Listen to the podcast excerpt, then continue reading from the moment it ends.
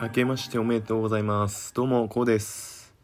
えー、本日はね1月3日火曜日、えー、昼のね14時を回ったところなんですけども、えー、新年一発目のね収録ということで、え皆さん本年もよろしくお願いします。皆さんお元気でしたかね？えっとまあちょっとね今年はあの実家に帰省せずにあのまあ仕事でね、での配属地にとどまって、えー、年末年始をね過ごさせてもらったということで今あの収録してます。あのー、やっぱ地元に帰らないと意外とあのやることがないというかまあ暇だなということが分かりました。お店もね開いてないしうん遅くまでやってないし特にねみんな帰ってるしっていうことではい。まあ帰れなかった理由なんですけどもえっ、と僕がね飛行機取るのはえー、大体帰省の3ヶ月前ぐらいに撮るんですよ。なんで10月とかね9月ぐらいに例年撮るんですけどもその時点でねなぜかこう飛行機がなかったんですよね。はい。だから予約が埋まってるのか分かんないんですけど全然なんか取れなくてあこれ帰れないなっていうことで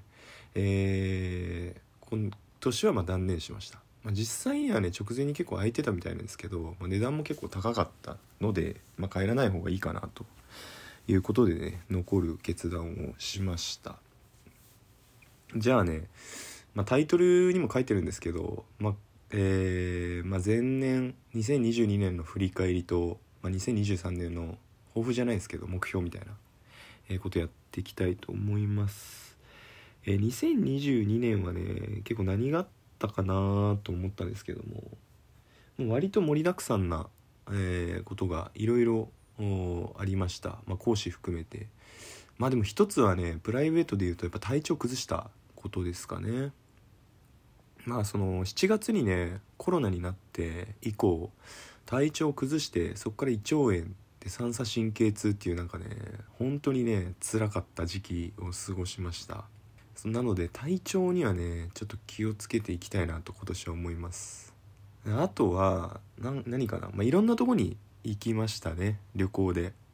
例年よりもね旅行する回数が多かったかなと思います、ま、函館とか九州とかねあとはどこですかね京都とか、まあ、いろんなとこに、まあ、国内ですけど行きました、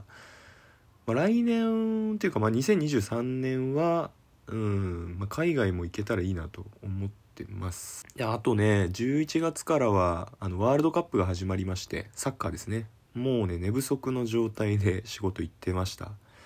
で6年目まあ社会人6年目なんですけど私。6年目にもなると結構ね自分の責任においてできる仕事の範囲が増えまして、まあ、いろんなことを任される、まあ、自分の責任においていろんなことを任されることが、ま、多くなったんですけども、ま、仕事が重い分、ま、寝不足の状態でねあの出勤してあちょっと今日ミスしそうだなとかね、まあ、そんな感じで仕事してましたね。ワールドカップの時は。まあ、あのドイツとスペインにね日本があの大金星を挙げて決勝トーナメントでねクロアチアに敗れる、まあ、そのクロアチアはね、えー、ワールドカップ3位になったわけですけども非常に、えー、楽しいワールドカップ期間を、えー、過ごさせてもらいましたし、え夢を見せて見させてもらいました。日本代表のね皆さんには本当に感謝したい。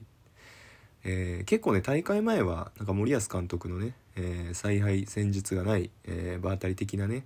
何、えー、て言うんですかこう戦術ということでねかなり批判が集まってみたい見てたみたいですけど私はなんか前評判が低い方がねワールドカップの成績って結構いいっていうことは知ってたので、まあ、今回もねいけるんじゃないかなと思ってたんですけどあのドイツとスペインにね日本が勝利するっていうのは本当にねすごいことなんですよ。これサッカーを知らない人からしたらまあ勝ったのすごいなってぐらいだと思うんですけども。これ何に例えたらいいかな。ちょっとうまく今思いつかないんであれなんですけども。うんそれぐらいすごいことでした。本当にね。でグループリーグね1位で突破するっていうのも多分初めてなんじゃないかな。うん。初めてなのかな？いやでも見たことないですね自分が見た限りでは。いつもねベスト16グループリーグ突破してベスト16に進むのはねえー、連続2大会連続というのはないんですよ。例年。前回大会出場したんですけど今年無理かなと思ったんですけどなんとそのジンクスをね飛ばして見事ねベスト16まあ2026年、えー、次回大会ですけどもその時はねベスト8狙えるのかな。もう本当に期待したい。と思います。特にねこの今回の大会で名を挙げた選手といえばやっぱ三笘薫選手。なんとね18歳、えー、プロにプロからのスカウト来たにもかかわらずそれを蹴ってね筑波大学に進学してそこからねプロに入って、えー、着々と成長しまして海外移籍。それからのワールドカップでの活躍。しっかりとね段階を踏んで、えー、る選手だなと落ち着いてる選手だなというふうに思います。ね彼は一躍この大会で名を挙げてねえー、イングランドプレミアリーグのねブライトンというところでプレーしてるんですけどもそのブライトンもねあのイングランドプレミアリーグね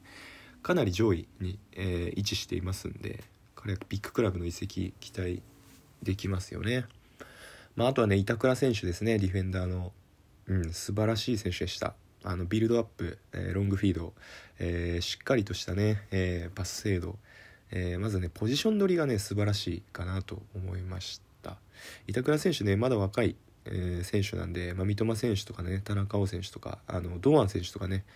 えー、多分あの次回ワールドカップが選手生命的にピークの年齢だと思うんで非常にね次回大会期待してます。まあこれぐらいにしといて僕ワールドカップっていうかサッカーがすごい好きなんでちょっと語ってしまいましたけども、えー、次はそうですね仕事面。まあ仕事面さっき言ったんですけど、まあ、6年目になると結構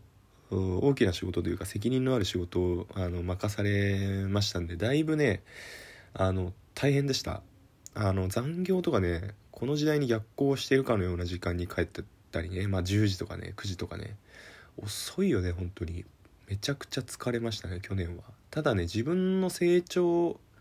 してるなと実感としてはまあ、うん、成長してるのかなと思ったんですけどもまあ、このままねこの仕事を続けていいかっていうところもあるんでねまあちょっと来年の抱負に絡めて、えー、それは後でお話しするんですけどもはいお話しします。はいまあこんな感じでね2022年は割とすぐ終わって駆け抜けた年だったなと思います。はいまあこれぐらいにしといて。で2023年ですね。2023年は、えー、変化の年にしたいなと思ってますまあ、それは私生活も、えー、まあ、えー、講師含めてね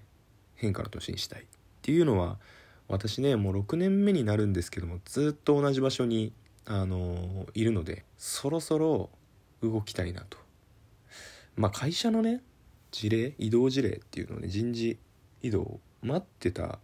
ところあるんですけどもなかなかやっぱ動きがないし自分の希望も通っていない、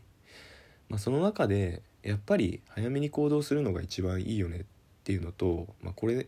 までね会社に何でしょうね自分の思いをね貯めて不満を貯めておくのも結局ね自分が後悔するだけなのかなと思ったんで、まあ、変革の年にしたいなというふうに思ってます。まあ、それはねいろいろ皆さん、えー、察されることかと思うんですけどもはい、まあ、そろそろねこう動きたいなというふうに思うんですよ。僕もやっぱね一はね帰省するの結構大変っていうのもありますし、うん、まあいろんね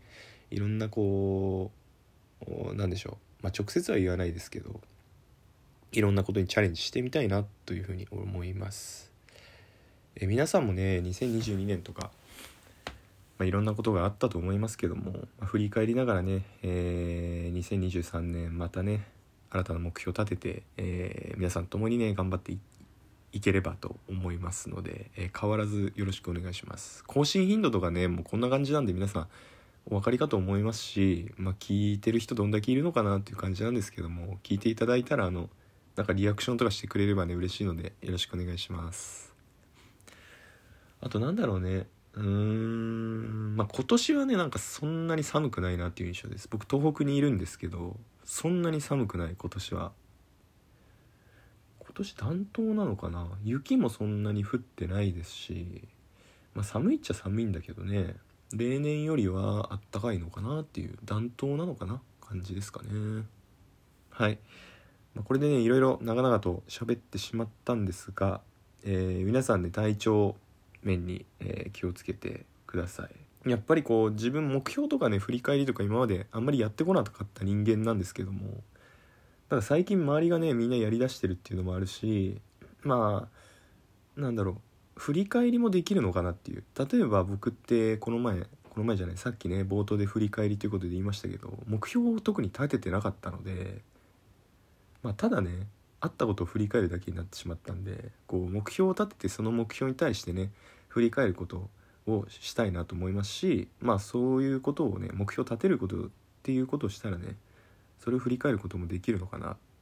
またそれで新しい目標を立てることができるのかなと思ったんで、まあ、こういうことをね小さなことからコツコツとやっていきたいと思いますのではい皆さんまた2023年よろしくお願いします。それでは。